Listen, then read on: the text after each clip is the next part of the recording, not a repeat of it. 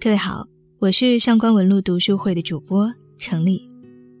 最持久的爱情是得不到回报的爱情，友谊和爱情的魅力恰恰来自于它们的复杂，因为看不真切，因为琢磨不透，所以更让人充满期待。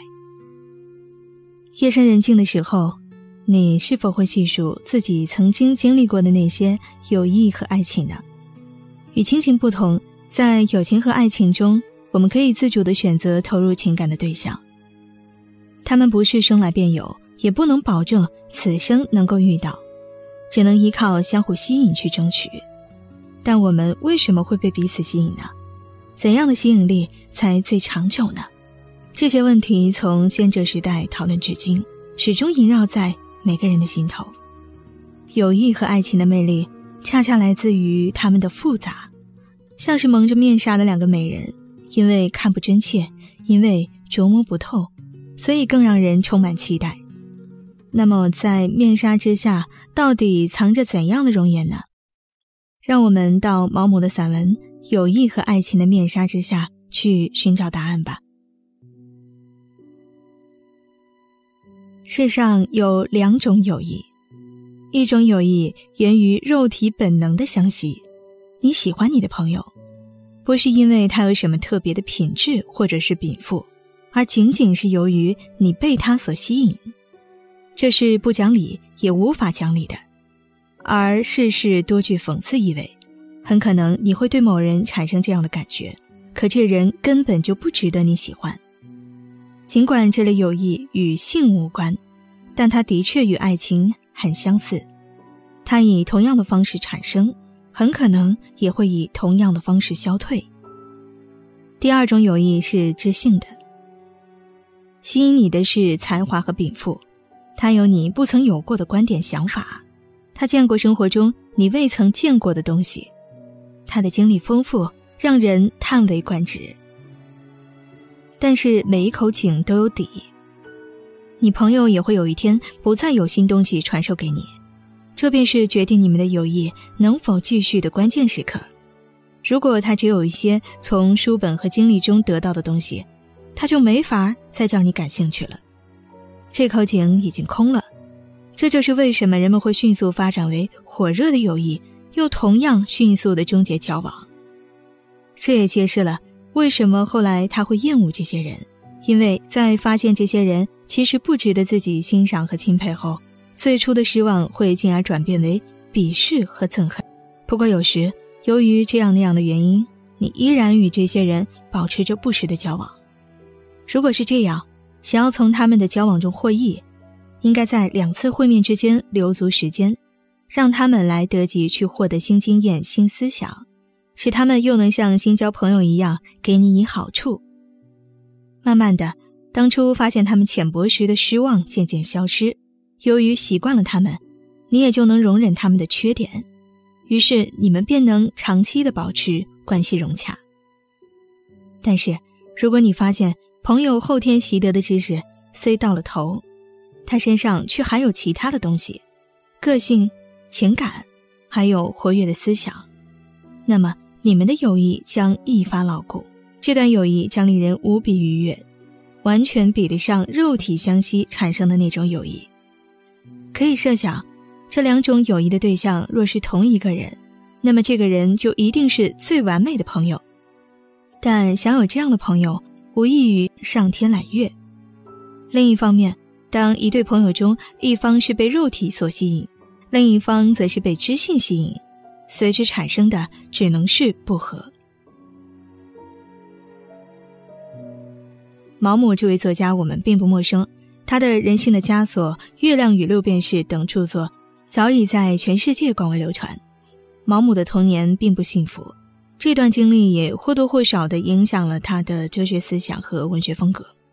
他对人类文明的遮羞布总是不屑一顾，开诚布公地讨论人性的荒谬，这在本文中也是有体现的。毛姆认为，友谊可以分为两种。一种是肉体的吸引，它源于本能，热烈又不讲道理；一种是知性的吸引，这种吸引源自于崇拜，可以是崇拜对方渊博的学识，或者是广泛的见闻。但当对方的学识和见闻不能够满足你需求的时候，友谊可能就会随之消失。唯有崇拜对方，崇拜到诸如个性、思想之类的本质上去，友谊才能长久。我们总认为友谊很复杂，但对应到现实中，其实也逃不过这两种分类。我们会不自主地对长相出众、身材性感的人给予更多的关注，这并不是龌龊，而是一种欣赏。即使你内心并不是非常喜欢他，也无法抗拒本能带来的诱惑。另一种友谊的涵盖范围其实很广，对我们有帮助的贵人，待在一起觉得舒服的伙伴，能够相互支撑渡过难关的朋友等等，他们身上总是有一个特质是让我们欣赏或需要的。欣赏才华是亦师亦友，三观一致是知心朋友，这样的友情才能走得长久。那说完了毛姆所理解的友谊，我们再来听一听毛姆眼中的爱情。恋爱时，人们应该控制交往的次数。我们谁也没有办法永远爱一个人。如果在尝到爱情的甜蜜之前有些障碍、挫折的话，爱情将会更加坚不可摧、天长地久。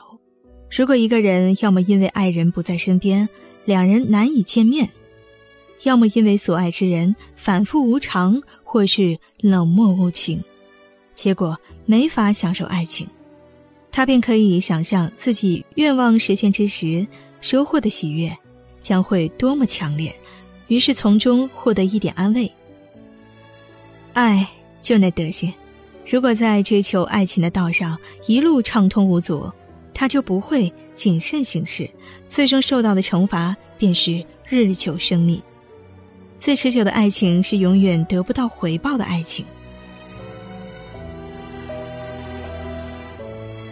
从本段的开头呢，我们可以看出，毛姆认为每个人对待感情的经历都是有限的，而且每段爱情也都是脆弱的、短暂的。